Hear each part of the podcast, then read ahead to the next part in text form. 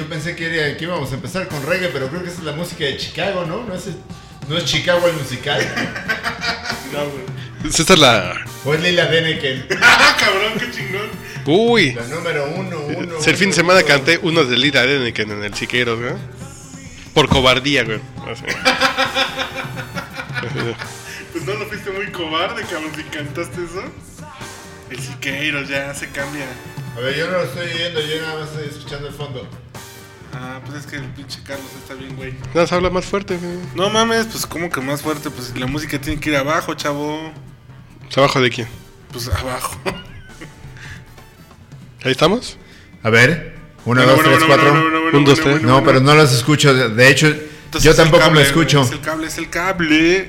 Es- Nada, a ver. Estoy como el. El cable, ¿no? ¿No? A ver, yo escucho el fondo, pero no, no escucho los. No Escucho- No, los sí. micrófonos. Yo sí escucho al pedo ¿Y acá. está- es- ¿No estás paneando algo? Pandeando algo, ¿no? Paneando, güey. O sea, que solamente escuchas un lado. Ah, está bien pendejo, güey. No, no, ya sabía. ¿Pero qué? Conéctale. Conéctale, chavo. Estabas en micro, no en audífono. Perdón, queridos amiguitos de su casa. Ahora sí. Ahí sí estamos. Sí. Ese es el pedo de la tecnología que ya después de unos alcoholes ya se nos olvida. Así sí baila mi hija con el señor. Conéctate, chavos. Conéctale. Pero ¿y ahora qué estamos escuchando entonces? Pues Pero antes que estamos como- escuchando, güey. Sigue siendo como ver. lo de Lila Dene. Yo estaba acá, yo estaba allá. Que- Estás bien, güey. Bueno, ya estamos ecualizados, güey. ¿Pero qué estamos escuchando?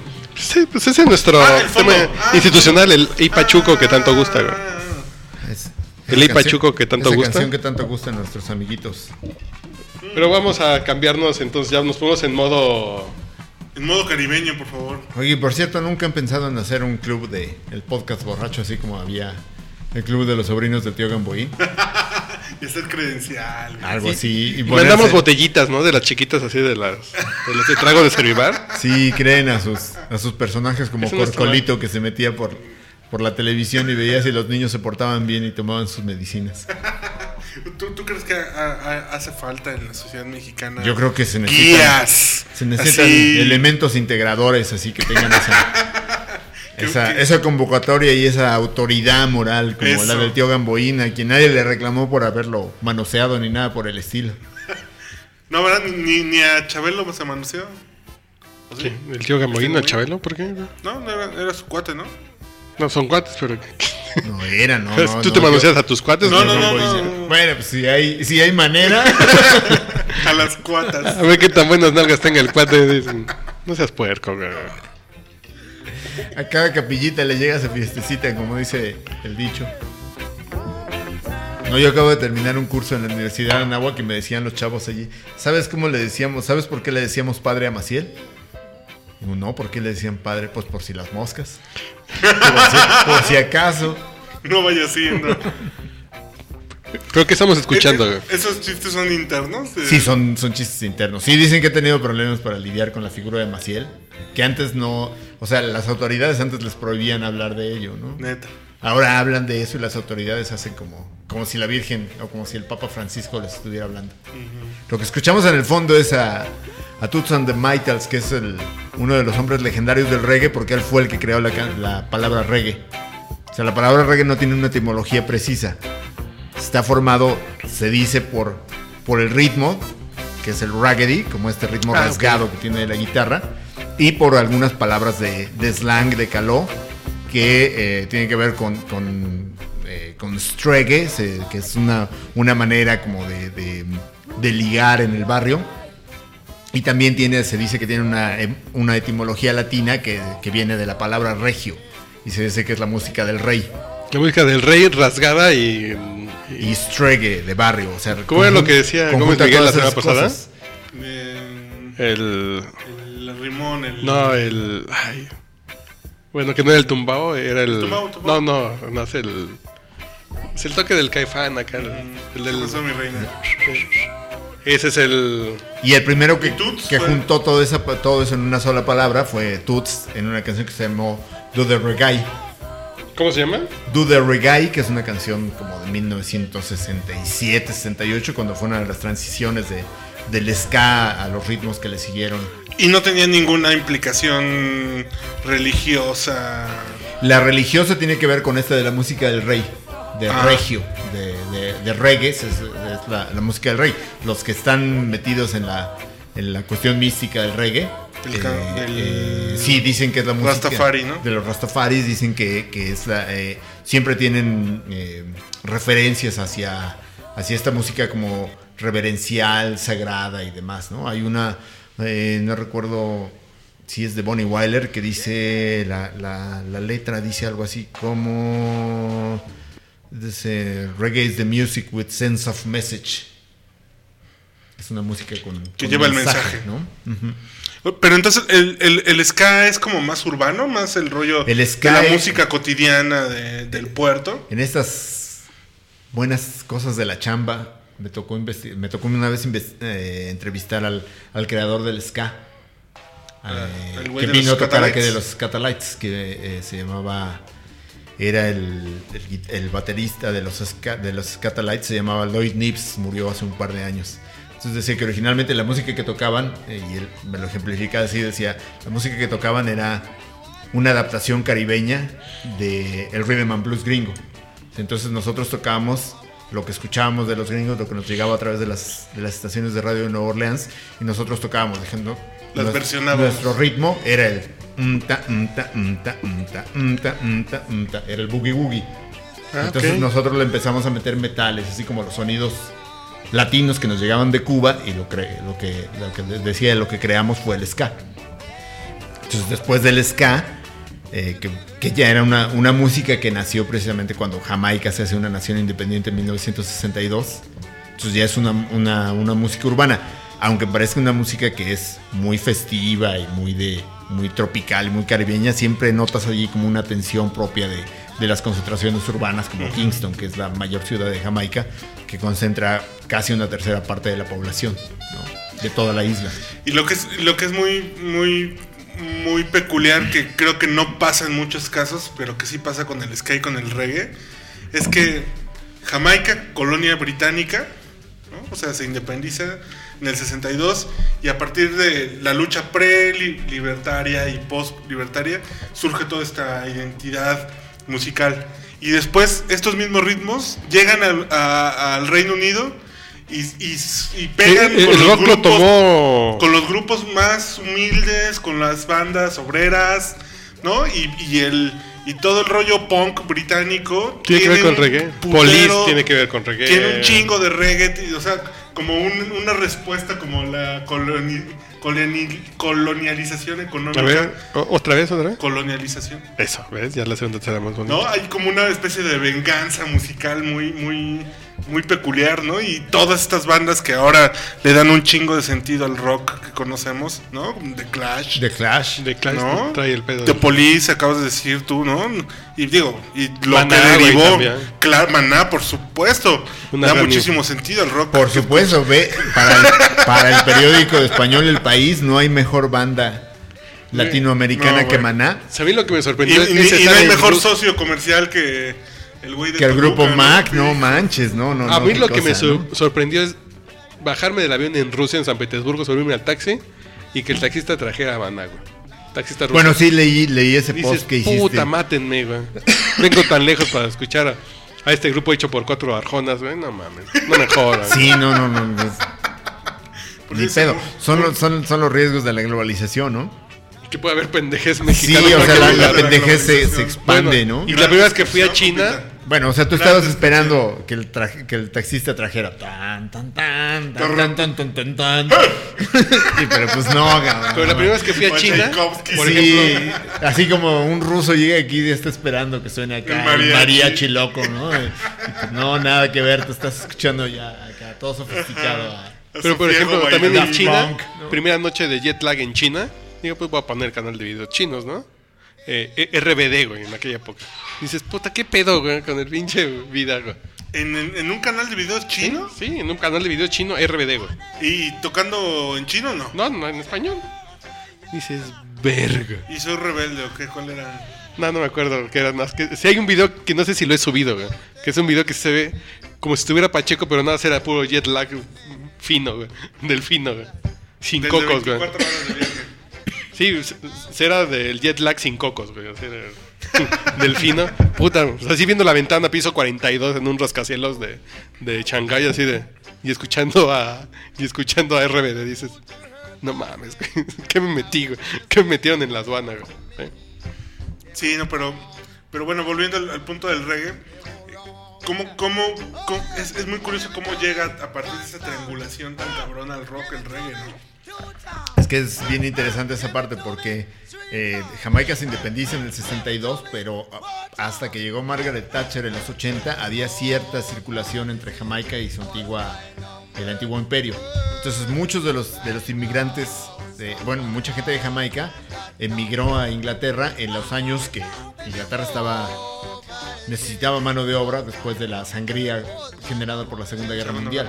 Entonces, estos inmigrantes jamaiquinos llegaron, se establecieron en algunos barrios, en algunos barrios de la periferia de Londres, inicialmente, básicamente en Brixton, que era un barrio de clase obrera, de no de Y en grandes los ingresos. puertos, ¿no? Ajá. Liverpool, Eh, Liverpool, Southampton, eh, este, son algunos de, los- de- de los que, que, que llegaron allí.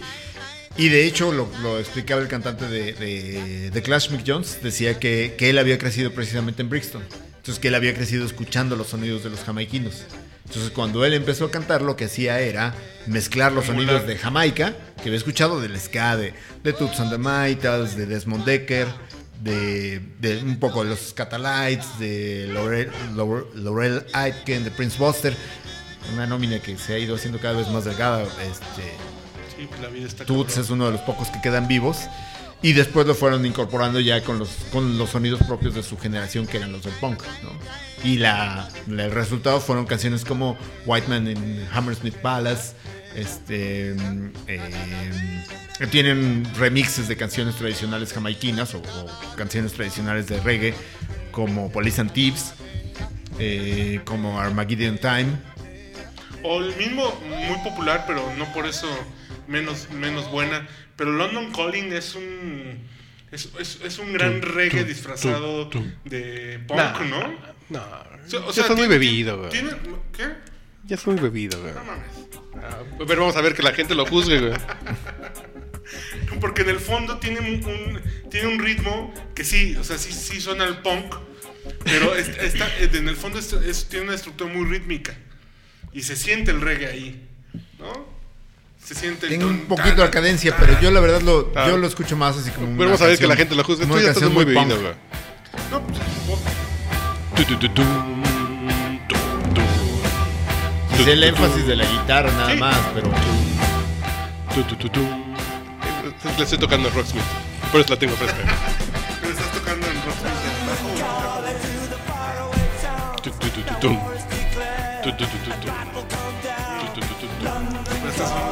Oye, y, y a- aprovechando que. No, está sonando en el fondo. Aprovechando que, que hiciste esa mención y, y ustedes que saben de esos business. El nombre de. yo- Yo no soy un absoluto neófito en ese asunto de los videojuegos. El nombre de Guitar Hero tiene que ver con la con la línea de la canción esta de, de No The sé. Clash. De, Fíjate. You're my Guitar Hero. Puede ser la base. Que es un reggae, a fin de cuentas, esta de, de- ¿Cómo se llama esta canción?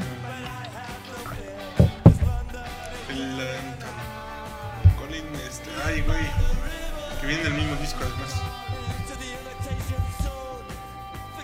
Pero no, no creo que sea por ahí. ¿No? creo que la referencia sea tan clavada, ¿eh? Es más bien como una onda más del air guitar y esa rollo. Puta, ¿cómo se llama esa canción, cabrón? Complete Control. Sí, Complete Complete Control. Exactamente,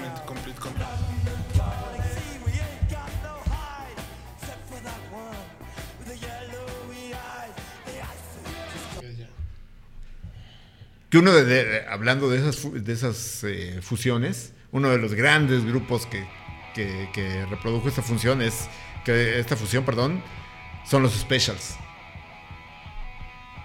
O sea, los Specials yo creo que hay una gran, yo creo, yo creo que los- aunque son contemporáneos, yo creo que The Clash abrevó muchísimo de los Specials.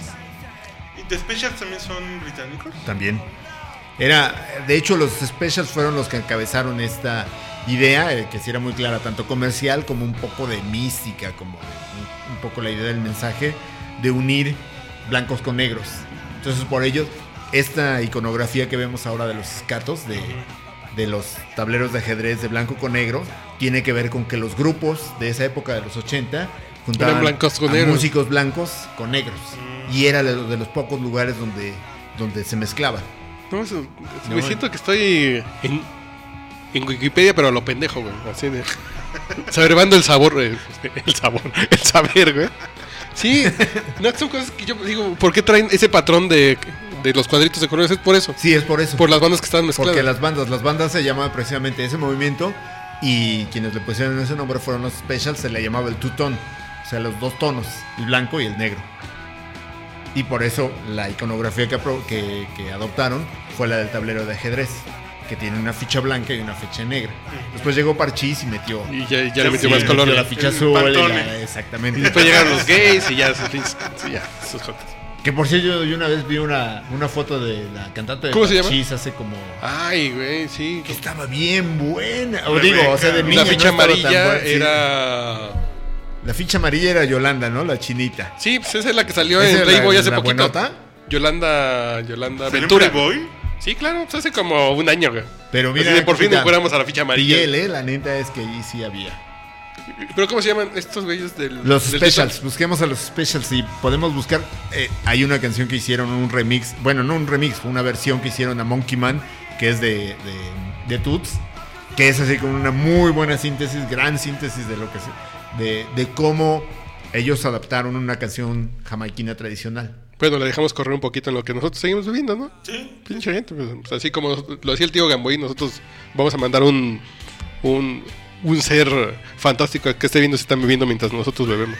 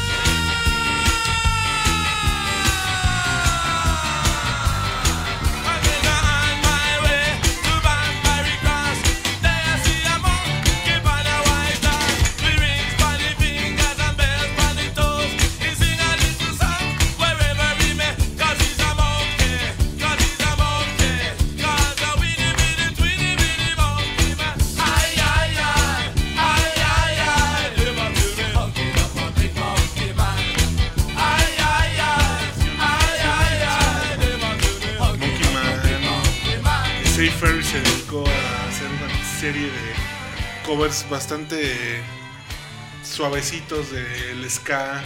¿Sí, sí has escuchado a Ferris? Eh, sí, sí. Como Nailin, ¿no? Y todas esas De clásicas. hecho, podemos Ah, buscar. como Nailin, claro. Tiene el patroncito de... No, es un, es un ska. A, a lo mejor podemos buscar una, una canción también de Toots que se llama Funky Kingston. Y después escuchamos el principio de la canción de. ¿Cómo se llama? De, de- de Pitbull.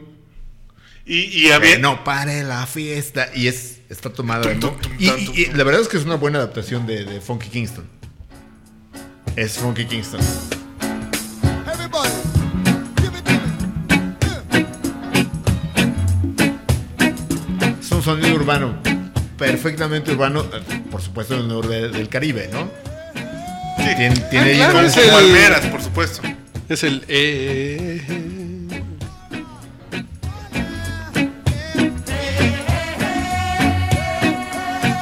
Y si escuchamos la de Pitbull, que la verdad es que no es una mala canción para fiesta. Tiene todos los ecos de Funky Kingston. Y que a fin de cuentas es, es también parte del tránsito musical en el Caribe. Sí, claro. O sea, hay una. Bueno, aquí traigo una, una canción que no. no- que tiene alguna falla, esta cosa que no se puede escuchar, pero hay una muy buena canción de. De la, dupla, de la mejor dupla de, de bajo y batería que ha generado la música de Jamaica que se llaman Sly and Robbie. Que han tocado, que tocaron con Bob Dylan y tocaron con Pero no, John Jett y no demás. tiene nada que ver con Sly. Con Sly Dunbar. Con Sly y la, el- The Family Stone. No, No. no, no, no. Estos, estos son, son netamente jamaiquinos. Ellos hacen su propia versión a, a El Cumbanchero de, de esta canción, tra- canción tradicional cubana, que es buenísima, ¿no? Que de hecho aquí está, pero.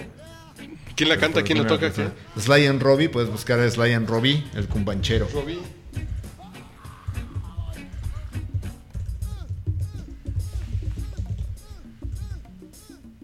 Y, y es bien. Yo creo que el, el reggae, el reggae y el, y el ska son, son, son ritmos tan. como tan surgidos de. Es como el blues, o sea, es música que es bien vital, o sea, no es una construcción artística como otra música, ¿no? Es una construcción como de la necesidad de la expresión, ¿no? Y, y lo expresas porque con la guitarra o con los instrumentos que tienes a la mano, ¿no? Casi por casualidad. Y, y eso mismo le da como una, como una permanencia universal, porque tal vez no entiendas la letra o tal vez no comprendas incluso la circunstancia de cómo surge una canción como cualquiera de estas que hemos escuchado, pero te suena que la escuchaste ya o te suena a que estás cerca de ella, no sé, como que tienen un rollo de pertenencia universal bien Pero cabrón. ¿cómo llegar? ¿Cómo llegamos cada uno de nosotros al reggae? Bob Marley, obviamente, bueno. Marley sí está. Sí, yo creo que sí, Sí. sin duda, ¿eh? Sin duda. A lo mejor en diferentes momentos y por diferentes etapas, por diferentes vías, ¿no? Yo la verdad es que lo tengo muy claro cuando, cuando escuché la primera canción de Bob Marley, porque estaba en el lapso de pasar de la secundaria a la preparatoria. Entonces, es- hace, varios años ya, esos tránsitos en la, en la UNAM eran larguísimos. El semestre en la UNAM empezaba algo así como por noviembre o algo por el Sí, estilo. te echabas cuatro meses de vacaciones, ¿no? En- Y luego, eh, como pasaba muy a menudo, eh, el Estunam emplazaba huelga para el primer día de clases. entonces entraban a huelga y en realidad entrabas a la escuela hasta la primera semana de diciembre. Entonces, en ese tránsito, cuando yo estaba esperando para entrar a la- a la- al CCH, eh, un día escuchando la radio oí la noticia de que se había muerto Bob Marley. Fue el ¿A quién 8 yo de no diciembre del conocí? 81. Eh, 11 de mayo del 81. Un- Yo, yo sé mayor. Sí, 11 de mayo. Sí, eso eh, digo, eso yo lo tengo más que comprobado porque yo publiqué mi primer texto un 14 de mayo que era uno relativo a la muerte Ah, de Bob Bob Marley, ¿no? Que había había ocurrido varios años antes, ¿no? Pero- 81 del mismo 11 de año mayo de la 81. muerte de John Lennon. No, fue, fue despuésito, fue cinco, seis meses después. Por eso, pero en 81, pues. No, eh, Lennon 80. fue 8 de diciembre del 80. Ah, 80. 80, ok. sí. El día de la concepción, de la Santísima Concepción, yo por eso me acuerdo. Sí, la noche que mataron a Lennon estaban jugando los Delfines de Miami contra los Raiders de Oakland. El lunes. El lunes por la noche. Sí, de hecho yo estaba viendo ese juego, o sea, el juego era total, era perfectamente olvidable. Intrascendente. Pero el comentarista dijo, acaban de matar a John Lennon. Eso sí, ¿eh? O sea, era... ¿Al Mike? ¿Pepe Segarra y era fue? Pepe Segarra. No, Era- bueno, sea, es que es el, es el melómano, ¿no? Pepe Segarra sigue siendo... trío. o sea, y- y digo, yo creo que es un más que decente Y que no le ponía y, y que no le ponía apodo a John Lennon. Acaban de matar al pies de plomo Lennon. Oye, estaría, estaría padre recuperar esa historia del anuncio. Sí, sería bueno que invitaran al podcast borracho a, A Pepe a Pepe Segarra. Segarra. Sería un honor. ¿Quién tiene su teléfono por ahí? Pues en una es, agenda. que es un gran melómano. ¿sí? Sí. Yo lo entrevisté para un especial de la NFL de Conozca Más y cómo, eh, para que, hacer una guía de cinco tips para poner buenos apodos a deportistas.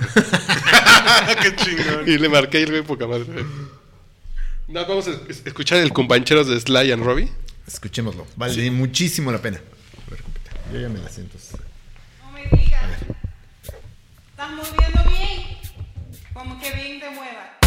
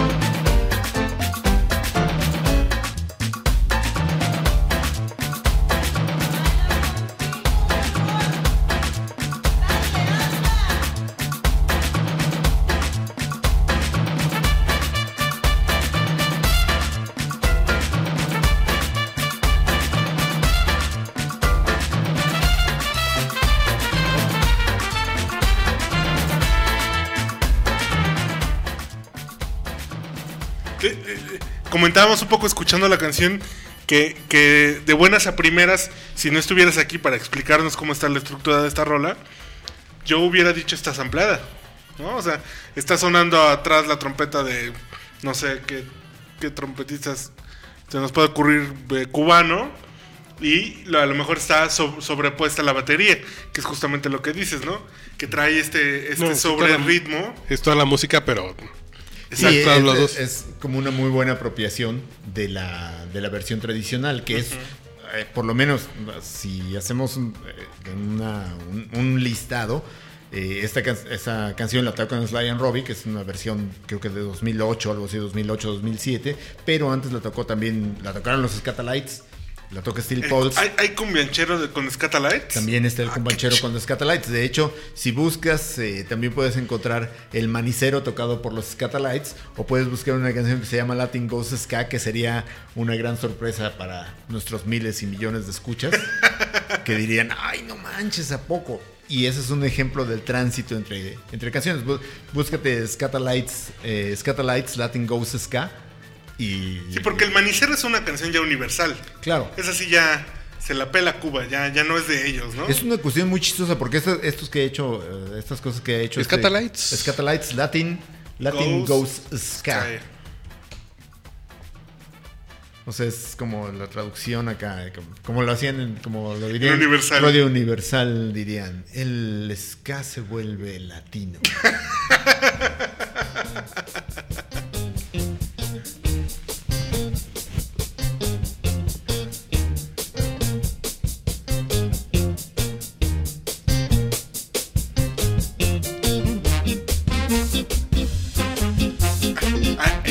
Ya cuando entran los metales es cuando suena el ska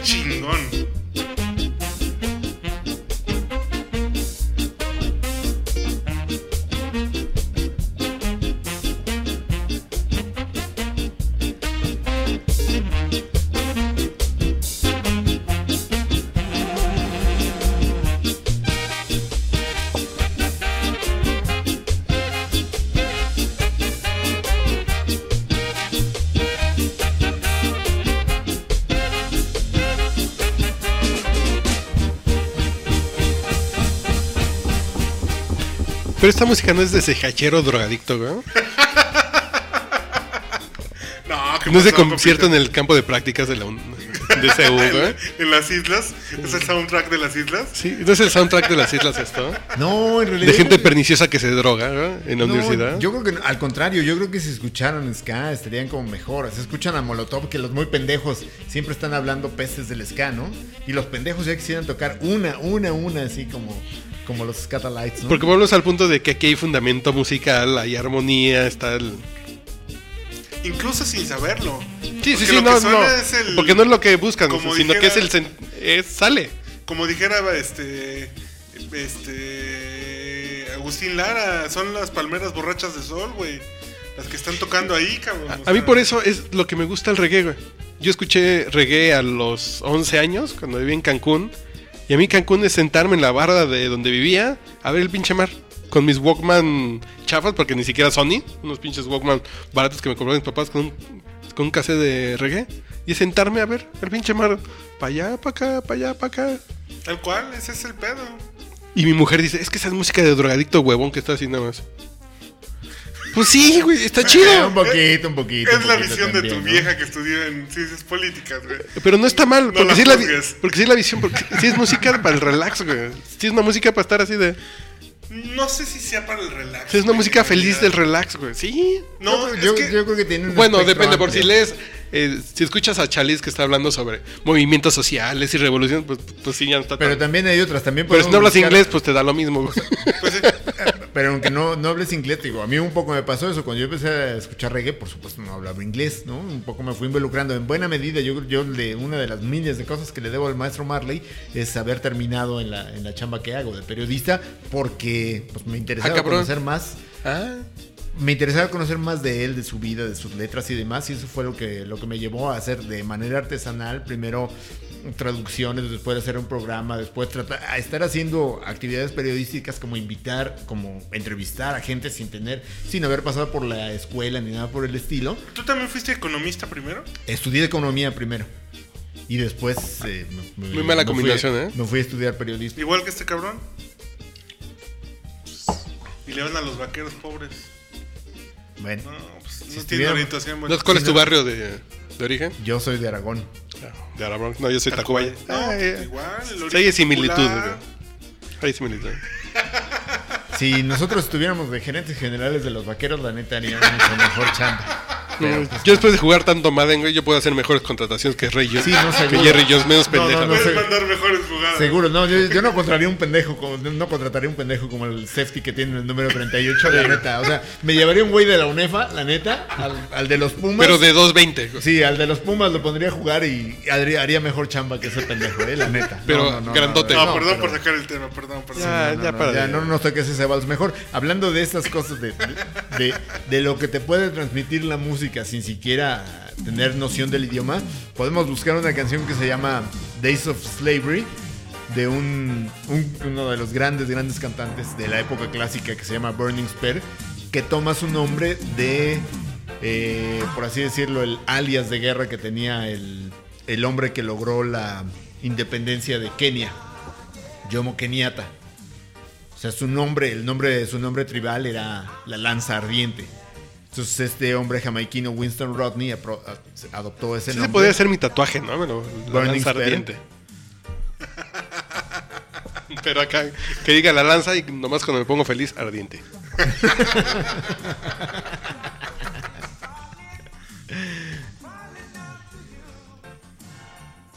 Slavery Days, ¿no? Slavery Days. Sí, sí, sí. los- Allí vas a escuchar una cosa que no tiene absolutamente nada que ver con el tono festivo eh, caribeño que hemos estado escuchando, ¿no? Sino que lo que estás escuchando allí tal cual es la voz de un tipo que está desde las entrañas del barco negrero que traía a los esclavos de África, que está hablando precisamente de ese trauma de ser Sí, no, es arrancado que creo de que su esta es tierra. punk. güey.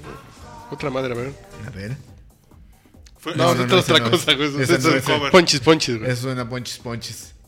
A lo mejor un cover raro. ¿Quién la canta? Es- Es Burning Spear. De hecho, eh, ver, yo eh, hay un libro que es muy bueno para los, fanáticos de esto que se llama eh, Reggae Bloodlines, que trae muchas crónicas de, de, Jamaica antes de que se convirtiera en una gran industria, cuando estaba lleno de productores y demás que estaban que, que les empezaba a traer la, esta, esta música y, y veían que había una, una beta tanto cultural como comercial. Entonces cuentan cómo eh, hacen una crónica de los lugares a los, de los lugares que veían y hacen una crónica de, de cómo era ver a Burning Spear. Entonces decía uno de ellos, en la crónica escribía ver a Burning Spear en, en el escenario es como, como tener a la raza esclavizada negra durante 200 años muriéndose enfrente de tu cara. ¿no? Ay, cabrón. Sea, era una imagen A terrible. ver.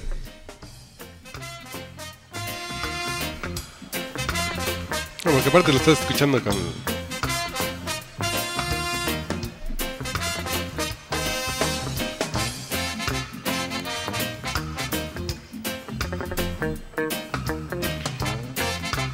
Una música que en automático te genera el. O sea, el vaivén del niño cuando escucha una música que le gusta que empieza a hacer así. El, el bebé, Sí, güey. Hasta que empieza la voz. ¿Y empezó a cantar? No. So do you remember the days of slavery? So do you remember the days of slavery? Ahí no hay, ahí no hay folgorio. The pues. No, o sea, la tensión de la voz es, es una cosa dura, ¿no? Y verlo, o sea, yo lo, lo vi una vez aquí en México. La primera lo vi en el 90, luego lo vi en el 94 en Jamaica y en el 90, ese del 94 era impresionante porque terminaba el de- eh, terminaba el de- terminaba la música. Se paraban los músicos, dejaban de tocar y él seguía repitiendo. Porque es- esa es la parte de este rollo, ¿no? Es una letanía, es un- Sí, como un rosario. Tiene mucho que ver con el esquema. eh, uno de los grandes educadores en Jamaica es, o en, en la época que el reggae se popularizó, era uno la Biblia y el otro la escuela. Entonces muchos de los de- del esquema de las canciones sigue este esta, esta dinámica de llamado respuesta, que tiene mucho que ver con lo africano. O sea, una línea que se repite varias veces y un coro que le responde. Como un salmo. Exacto. Y que también es muy parecido al de los himnos. En ese sentido hay una gran similitud con el blues. Totalmente. Y sabes, se nota, se nota también, digo, en honor, en honor a Bob Marley, se nota que esto es lo que él escuchaba. Sí, eh, eh, es un contemporáneo de Bob Marley. Eran más o menos de la misma. Bueno, son. Nacieron más o menos en la misma época. ¿no? Eh, Burning Spear sigue vivo, sigue activo. Entonces tiene la edad que tendría Bob Marley si, si, si no hubiera muerto a los 36 años. ¿no? Entonces son de esa generación que viene de la, de la independencia de Jamaica, que encuentran que la independencia no significa progreso, mejores respuestas en términos de bienestar y Que no tal. sirve de nada. Que no sirve de nada. O sea, que son, de mucho. son independientes, pero que eso, que eso no, ha, no, ha, no ha servido para que tengan que tengan un mejor nivel de vida, que, que- que- que logren los, los anhelos materiales que, a los que aspiran y demás, ¿no? Sino que siguen, siguen viviendo en unas condiciones muy difíciles, ¿no? Como, eh, por así decirlo, pagando todos los, eh, los, los males de, de los años de esclavitud. ¿no? Y- y que le- es una referencia constante siempre en las letras, ¿no? ¿Y, y le sigue yendo mal a Jamaica actualmente? Eh, es uno de los países que en los últimos años ha tenido mejor flores, ¿no? desempeño, ha tenido mejor desempeño económico. Eh, Pero sigue siendo muy chiquito, pues. es un país de 3 millones de habitantes. Es una isla Tres de- millones de habitantes, es lo que Eh, tiene la, Cuauhtémoc. la, la Benito Juárez. Casi, casi. O sea, es la, es la menor isla de las Antillas Mayores. O sea, son la más grande es Cuba, después está Haití Dominicana, Puerto Rico y Jamaica es todavía más pequeña. Tres millones de habitantes. Y, todos pachecos y. Uno y medio concentrados en una gran ciudad que es. Kingston, ¿no? Que es que es una, una gran colección de, de barrios pobres, ¿no? Los que aquí llamamos ciudades perdidas, allá les llaman shanty towns, slums, y que fueron donde, donde se crió Bob Marley y Peter Tosh y buena parte de esta de esta gran parte de cantantes, ¿no? Que no eran originarios de Kingston, sino que venían de las montañas y demás. ¿Y, y- y la clase acomodada qué hace? Ron. Hay unos pocos, eh, no hay que olvidar que el que durante muchos años fue dueño de, de la, de la disquera Island que era la que tenía a YouTube. Chris Blackwell, él es original de Jamaica. Él construyó su, su emporio eh, grabando a músicos de ska. O sea, uno de los originarios de, de los que formaron su fortuna son Jimmy Cliff, por supuesto Bob Marley, eh, Peter Tosh hasta que se salió del trato, eh, Desmond Decker. Él a lo que se dedicaba, él, él era un productor. Entonces él como tenía una familia adinerada en Inglaterra, grababa a los músicos en Jamaica por nada, llevaba la música a Inglaterra y allí juntaba toda la lana y ese fue el inicio de Island, ¿no? Entonces, después estuvo Joe Cocker, estuvo eh, YouTube, estuvo eh, Este, Travis, no. es- eh, Peter Gabriel estuvo en, en- en Island, este, Steve Winwood, o sea, el grupo Traffic, Steve Winwood, después ya como solistas Jim, Jim Capaldi, este, según creo que también Van Morrison algún tiempo fue músico de Island, entonces fue una compañía importante hasta que después Blackwell ya un poco viejo la vendió a, a BMG, que después BMG tronó y no sé ahora quién sea el, el Sigue, dueño el, sello ¿no? sigue. ¿PMG lo compró Emi? Es Bertelsmann, ¿no? Es No, la- es Bertelsmann, la la alemana. alemana. Ajá. Sí. No, no, pero el sello sigue porque estos grupos de, de trip hop, Ajá. eh, se me olvida el nombre del cual surgió Tricky, este grupo de, de trip hop muy famoso. Bueno, también estaba en, ¿No en? Island. No, no, no. No, Tricky, Tricky, el- no. También estuvo en, en Island. Ujú. Sí. Y, y muy Massive Attack estuvo Massive en Attack. Island. Massive Attack. Justamente. Que Massive Attack estuvo formado por un. Por, por- uno, el productor de Massive Attack era eh, el Matt Professor, que era el, el encargado de la consola en, en el estudio de, de Blackwell. Y él se encargaba de grabar a grupos de reggae. Es, es este güey que. Hay, hay un documental de la BBC muy famoso. No sé si se acuerdan que lo transmitió el Canal 11. Que lo presentaba Jordi Soler y, José Ah, ya. Los domingos a las 10 de la Sí, noche. sí, de la historia del- De la historia del rock. Y que era el güey que como que llevaba. Grababa en una, en una consolita así De como cuatro canales. De cuatro canales a los músicos en un estudio casi casi armado con cartón, ¿no? ¿Es, es este güey que dices? No, no, ese era Lee Perry. Lee Perry. Lee Perry fue productor de The Clash. De hecho, Lee Perry en el- en un, eh, fue el curador de un festival musical de Londres en el 2003 y hacían unas semblanzas de su vida en los programas y demás. Qué Entonces, chingón escuchar el término curador de un concierto. güey. No, era, era el curador de todo el festival. Eh, de un festival son iguales que los del Vive Latino? Son Yo creo que curadores. sí.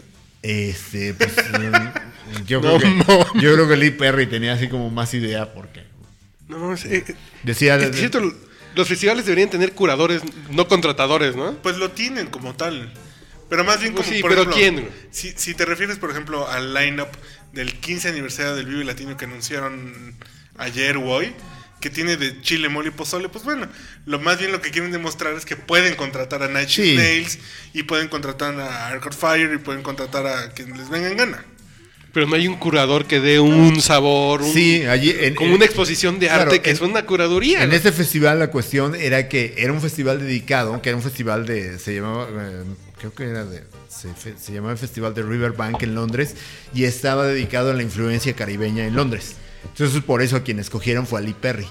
Entonces Lee Perry en la, en la semblanza que le escribían decía que él, que como él ya era un productor muy famoso en Jamaica y demás, lo buscaron los de The Clash después de su primer disco para que les produjera el segundo. Entonces él decía, lo primero que les dije fue, bájenle las guitarras porque son bien pinches ruidosas. O sea, no, no, no puedo trabajar con esas guitarras tan ruidosas, ¿no?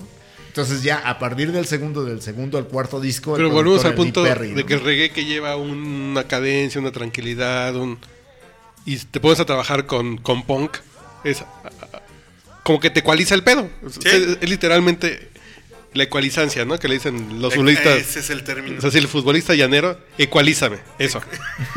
A ver, ecualízame, ecualízame, ecualízame, carnal. Eso. Que logra e- ese nivel que de Clash, pues no es.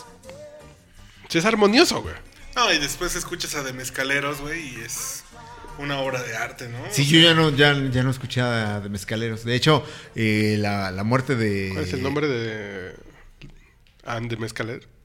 Ah, del... Joe eh, Strummer Joe and the and the Mezcaleros. Eh, de hecho, esa fue una de las de unas eh, buenas lecciones de periodismo que daba Carlos Marín. cuando murió cuando murió- Joe Stromer, un colaborador, yo estaba- yo era el editor de Cultura en Milenio, cuando murió Joe Stromer, un colaborador y buen amigo mío, me dijo, oye, yo tengo una entrevista con Joe Stromer que nunca publicamos. Dije, ah, bueno, pues entonces sí, mándamela, ¿no? Este, la publicamos. Primero le dije al colaborador que la publicábamos y luego le- se lo comuniqué al director de la revista, ¿no? Cuando hacíamos una junta en la que anunciábamos que era lo que íbamos a publicar en el siguiente número de la revista. Y le dije, mira, acaba de morir este músico muy importante del punk, Joe Stromer, iba a venir a México, se suspendió y tal, pero pues tenemos una entrevista inédita, es una gran figura. Dijo, no, no, no, ya no me expliques más, vale la pena, públicalo. Dije, ¿qué conoces a Joe Stromer, Marín? Dijo, no, pero esa entrevista no nos la van a desmentir porque la gente se murió. Entonces, públicala, adelante. Es una gran lección, ¿no? Entonces, hay que, eso siempre hay que recordarlo, ¿no? Ese Marín es un maestro. Es un pragmático de la Muy pragmática. pragmático. que se vaya a desmentirla, está Dijo, cabrón. "Es- esa nunca nos la van a desmentir, entonces, bueno, ya. Ya, Ahí íbamos sobre seguro, ¿no? Públicala ya. Yo aquí les puse eh, a Chaliz. Chaliz, que es una banda con la que yo a los 11 años escuchaba reggae. Y- En Cancún. En Cancún, cuando viví en Cancún. Y que es la, la aproximación de mucha gente en México al, al- al reggae, ¿no? Porque fue una banda que por alguna razón rara llegó al Festival Cervantino por los Salía mucho en el canal. 87, 88. En Univisión, en tienda y trastienda con, con Víctor Trujillo, salía mucho. Iban mucho y por ahí entraron. Sí, ese era uno de sus grandes éxitos, Wicked Intention. Y que tuvo, a principios de los 90, tuvo buena, cierta popularidad en Jamaica, ¿no? Que es un público muy exigente y demás. Después eh, no, no llegaron a ser algunas de las grandes, no, no, algunas de las grandes estrellas. También hay que recordar, a mediados de los 90 hubo muchos músicos que ligaron contratos importantes con, con compañías internacionales, ¿no? Como Shabba Ranks, como Tiger, nombres que ahora ya no nos dicen mucho, ¿no?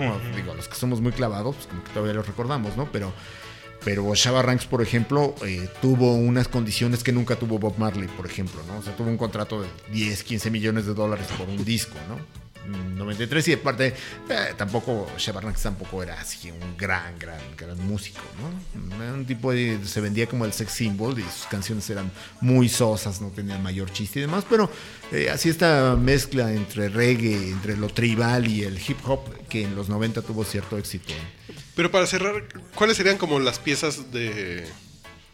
Para la gente que le quiere entrar al reggae? ¿Por dónde se le debe entrar? Primero buscar a su narcomenudista de confianza. Punto número uno. Punto número dos. eso siempre es importante no o sea, siempre hay Ayuda. para la ecualizancia eso sí siempre, sí, siempre hay un buen El trombón. eh, Dele al trombón. El primer acercamiento es Bob Marley, yo creo, sin Sí, duda, ¿no? Y allí, allí no se...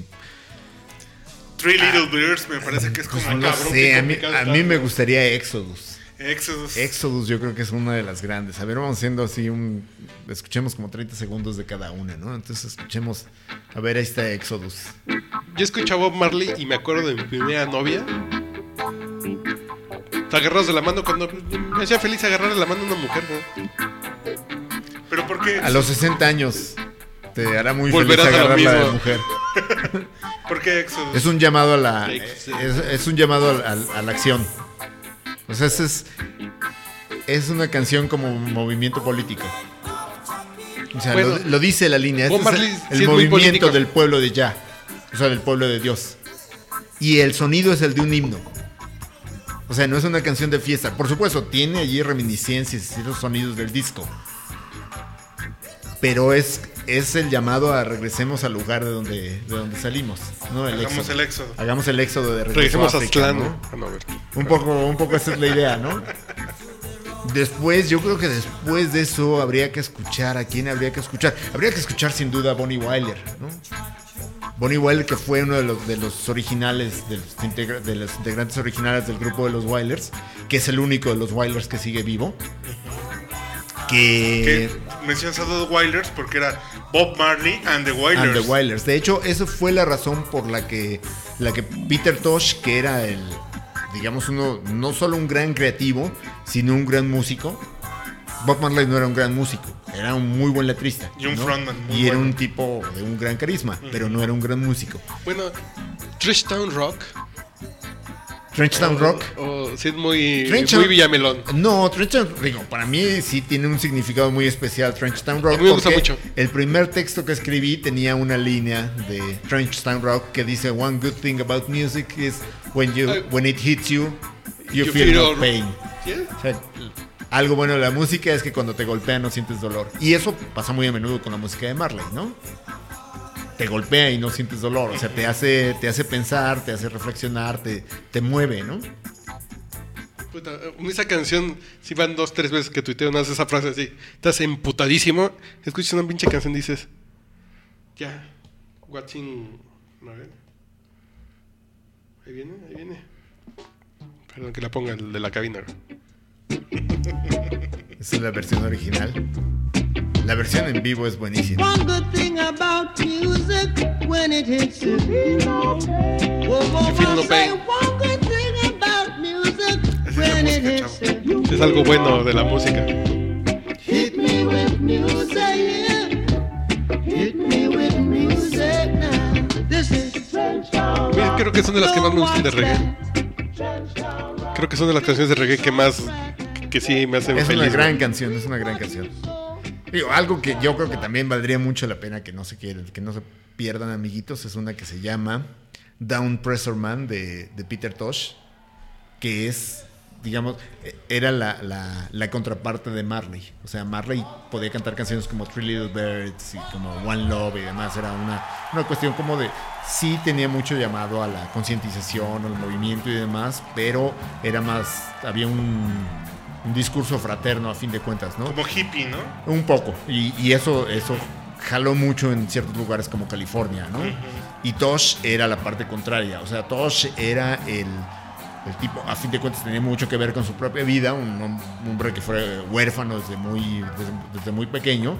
Y que él advertía, o sea, él no era un tipo amistoso, ¿no? Sino que era un tipo formado en los barrios de Jamaica, en los barrios más complicados, más duros, y que para sobrevivir. Down Pressure Man. Down Pressure Man.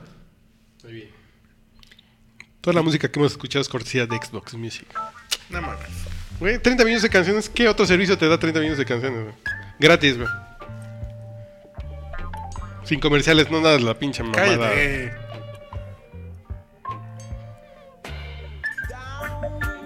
Press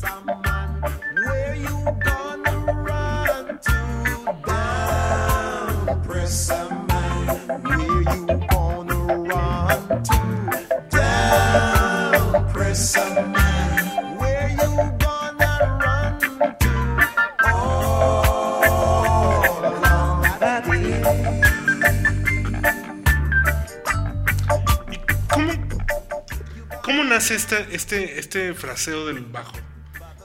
¿Cómo? Porque, aunque puede ser diferente entre canción y canción, siempre no hay, no hay una relación tan mimetizada con la batería como en otros ritmos. No, van. decir, el bajo va cantando, ¿no? Va, va llevando su propia... Sí, Porque hay otros ritmos en que el bajo le da tono al, a la batería. Sí, Suena o el sea, tamborazo y le da el. En el rock normal, pues tú sabes que siempre bajo y el bombo van como en conexión. Pero en el reggae no, en el reggae el bajo lleva como su propio Van su propia cadencia. lado. Sí, el bajo va muy, eh, es por así decirlo, paralelo a la voz. Y eh, la batería siempre fue el intento de, eh, lo que decían los músicos, que en el intento de adaptar la música de Nueva Orleans, estos los cuatro, el 4x4, siempre eh, alguno, al- al- el primero me parece que fue Lloyd the Red, no siguió el mismo patrón. Y hubo un momento en que se detenía, que le, le pareció que era mejor detenerse, en el, me parece que en el segundo compás. Entonces por eso no se oye, no se oye, no, no hay, al parecer no hay una, una conexión entre el bajo y la batería. O sea, el bajo va por otro lado, va con la voz. La, la, guitarra siempre tiene este rollo como más rítmico. Ajá. Que es el, lo que decías al principio del reg. Ajá. Y que siempre van en el contrapunto con el bajo, ¿no? Tanto la guitarra como, como el teclado. Exacto. pero el, el, teclado, por ejemplo, en esta canción sí va cantando. Sí, el teclado anda en su pedo.